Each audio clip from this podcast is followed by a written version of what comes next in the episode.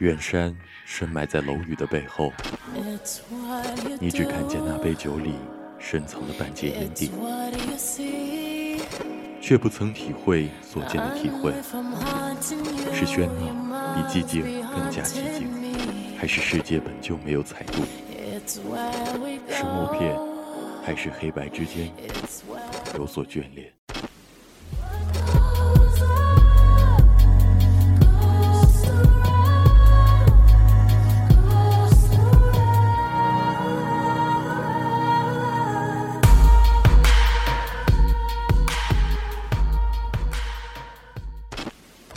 有时候，不禁想说：这个时刻，你是不是该在我的身边？而我，又该在谁的身边？这个世界，不能失去梦境。夕阳里，我们化身烈焰城池中最后的造梦者。将这个世界的故事讲给你听。无主题空间主题会，每周五晚，时候到了，我们如期而至。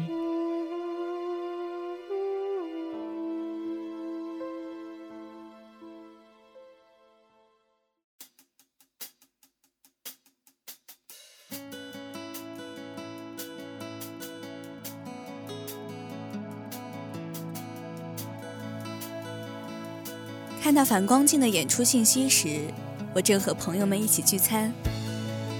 我随意拿起手边的杯子，食指上的银戒指和玻璃相碰，叮当作响。我喜欢这样干脆的声音，就像我喜欢利落的人。可实际上，我的朋友们大多随和的，连今晚吃什么都不愿决定。所以，通常情况下都是我来做那个所谓的安排怪。偶尔，我会浑身乖戾地认为他们麻烦极了，并因此选择单独行动。这次也是一样，我没有向他们安利这个乐队有多棒，只是无声而迅速地给自己订了一张票。于是不久之后，我终于又蹦了一次他们的现场。说起来，上一次去看反光镜已经是前年的事了。高二下学期段考刚结束的那个周末，和乐队的朋友一起去的。这一定得感谢我那个时候偷偷摸摸攒钱，给自己买了部低端小手机，不然还真连票都没法订。那是在三月，这个乐队似乎总是喜欢在三月办巡演。现在回想起来，我依然会为那天晚上情绪化到极致的一群人感到不真实。大仙在最后一首歌副歌响起的时候，哭得跪倒在台下。后来他说，反光镜就是他童年孤独星球上的小玫瑰。浩然冲上舞台，把衬衫扣子一扯，接着完成了他人生中第一次还算成功的跳水。桃子在演出结束后，将我抵在电梯外的玻璃墙上亲了一下，我懵了好久。好像只有千子，演出还没结束就和男朋友先走了。不过去年就不一样了，毕业班大家都没那个闲工夫，也是只有千子翘了晚自习跑去看了演出，第二天课间迫不及待地同我们分享：“我去看反光镜了诶，我还拿到了他们的签名 T 恤。啊，虽然这个图案确实有点丑啦。”但是昨天晚上真的太嗨了，啊！羡慕你，那你没上晚自习啊？对啊，逃就逃了，反正我们班主任也不管。哎，你拍视频了没？当然拍啦。那还不赶紧拿出来啊！大仙催着千子找视频，于是整个大课间我们都围在一起看手机，一边跟着屏幕上全场欢腾的景象热血沸腾。一边还得提防着四下经过的老师。千子是个可爱又精致的姑娘。以前我们都在社团的乐队，各自的班级也是同一层。一起玩、一起演出是不用说的，并排走都会手拉着手。不管是跟谁，他总喜欢十指相扣的握法，并在分开时捏捏对方的手。我手上每次都会留下他甜甜的香水味。在路上看见了，我喜欢绕到他身后，揉揉他盖着后颈的头发，当做打招呼。他的头发又细又软。中学时就染成了棕色。看演出那天晚上，他穿了新的衬衫，黑色耳钉，看起来酷酷的。他说起话来又直又冲，没说几句就要爆粗，可也意外的不令人讨厌。我真的很喜欢千子，她虽然看起来就是个叛逆少女，可实际上热情而又真诚。大家从来没有在她那儿拜过兴、吃过亏。旷课、化妆、抽烟、纹身，中学时候也不过就那么些纪律。可她的一切行为，在旁人看来都在情理之中，仿佛她本该是不守规矩的。毕业后，她去了澳门上大学，有了新的男朋友。她的性格依然没变，讨人喜欢的叛逆。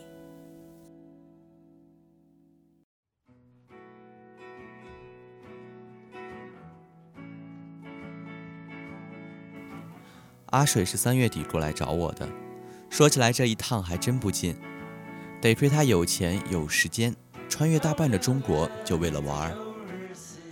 他在电话里说，提前一个月就把机票、演出票全部订好了，行程也全部安排妥当。他以前在社团统筹工作就一直做得很出色，这方面的事从来不用别人担心。落地时间刚刚好，足够我下课后打着车不急不忙地去接他。见面后，我们简单打了个招呼。他忽然把手伸到我面前挥了挥，我看到他食指上多了一个素银戒指。怎么样，好看吧？切，真丑！你懂什么啊？来，你看，一半是风纹，一半是水纹，这叫风生水起。戴上它之后，我是票也抢到了，课也取消了。你说灵不灵吧？天哪，你这也太蠢了吧！给我闭死你那个嘴！哎，我跟你说，上周我去看反光镜了，他们今年的巡演不到你这儿来吧？哈哈，哼，反正我也没兴趣，就编吧你。我知道你肯定羡慕死我了，对吧？是是是，羡慕你。我说咱能不能快点去吃饭啊，休息休息。下午不是还要去看花、逛公园吗？而且晚上还要去 live house 呢。知道啦，我都不着急，你着什么急啊？要不是你撺掇我过来陪你看国足，我至于这么大老远飞来吗？具体原因我说不清，反正不光是因为大仙。人在一个地方待久了就容易疲惫，总得不时的给自己找点盼头。对我来说，上周的盼头是去看反光镜的演出。这周的盼头是北上去找大仙，下周再说吧，反正得先把眼前的日子过快活了。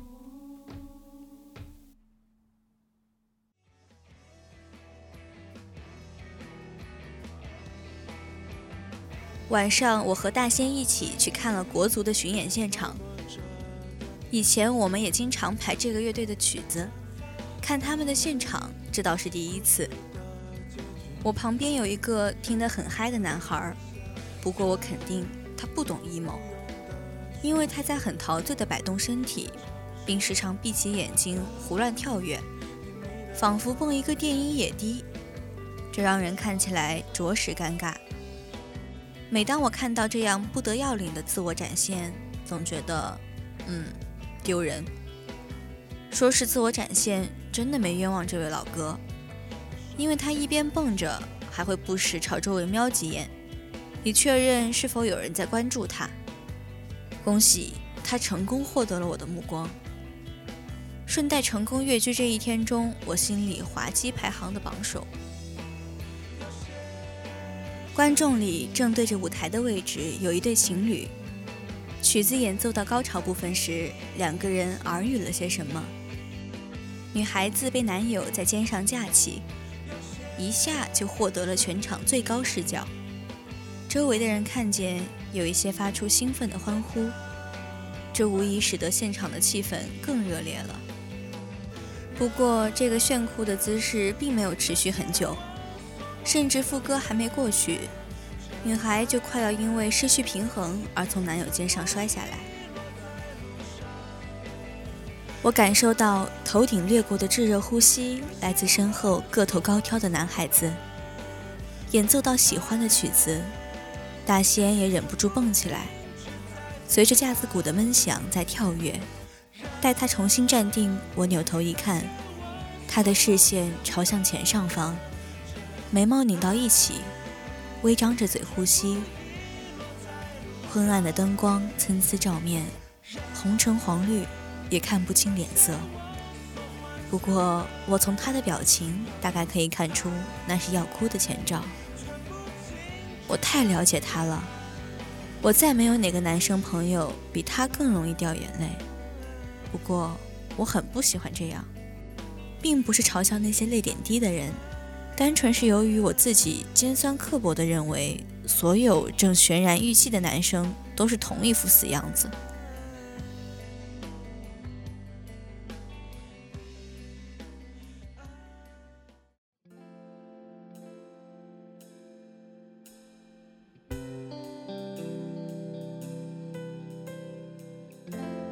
我感觉今天的阿水格外淡定，甚至十分安详。可能是因为白天走了太多路，累着了。他全场暴毙站着，除了跟随模糊的节奏摇摆几下，几乎没有别的动作。演出结束已经将近晚上十一点，走出 live house 的我瞬间感觉自己要累死了。可阿水看上去却依然神采奕奕，仿佛刚才的时间都是站在里头休息。我领着他向车站的方向走。他却打开导航，输入一间酒吧的位置，拉着我换了个路线。哎哎哎，我找到那家酒吧了，你看路对面，等待戈多，就是他了。你一定要去吗？对啊，我不是来之前就跟你说过了吗？他不叫这名儿，我还不去呢。走吧，走吧。那看看就出来行吗？为什么？来都来了，不去喝点呀？太晚了，一会儿要没车回去了。嗯，那行吧。当然不是非去不可，因为在来之前搜索攻略的时候，我仅仅是因为这家小酒吧的名字被吸引的。等待戈多，我喜欢的演员出演了同名话剧，我曾追着看了一场，因此爱上这个故事。永恒的明天决定了永恒的等待。不过幸好，我一直都是个急性子。那段时间，我还在重温一部有关青春和自由的电影。女主人公的哪吒情节让我又心疼又欣赏。身有反骨，大逆不道，息骨还父，息肉还母，魂魄四散。拒绝招安，这些啊，大概是我蹩脚的叛逆，终其一生都没办法去触碰的。我忘记了当时的心情，只是不受控制的将这些消极言论对着大仙全说了出来。闲出精神病了吧你？你说的这些有一件好事吗？这跟好事不好事的没关系。是是是，您呢爱怎么叛逆怎么叛逆，爱上哪儿去上哪儿去，熬夜、喝酒、蹦迪都随便，我也懒得说你。下次再出门浪啊，看还有没有人接待你。别这么说话行不行啊？听得我都感觉自己现在特别低级。我不太愿意看到阿水现在这样，可是除了希望他注意身体。又不想规劝他什么。其实比起签字，他远没有做什么过分的事，说走就走，这一点反而让我羡慕。至于血液里的酒精和手指间的烟味儿，确实不是什么好的迹象。但我知道，阿水自有分寸。他曾给我解释过他复杂的心理，一个人只想在最好的年岁尝遍乐与愁，而你却劝他远离香烟和酒。我觉得有道理，便不再多说。狼狈、落魄的时刻应该是被允许的，因为一切都会好起来。巨大的情绪崩溃期可以是没有理由的，应该对他有心理免疫，知道那是一场疾病，迟早会过去。是体内的荷尔蒙出问题，是分泌的元素有了缺陷。过段时间，身体会调整的。这些都不是人生的问题，这只是肉体的问题。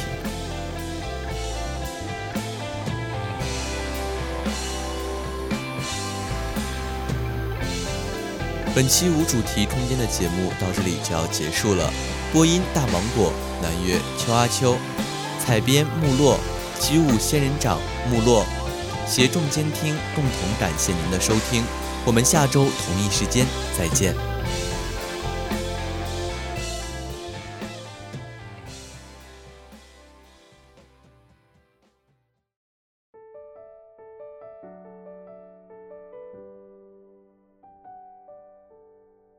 一生当中，我们会做出无数的选择，或错或对，对错其实并不重要。重要的是，你能够为自己的选择负责，为自己的人生负责。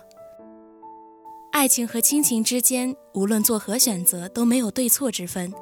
但知其不可而为之的初心，真的让人钦佩。明天的玩转青春万花筒将延续上期，为大家带来一个少年怒发阡陌将行的凄美故事。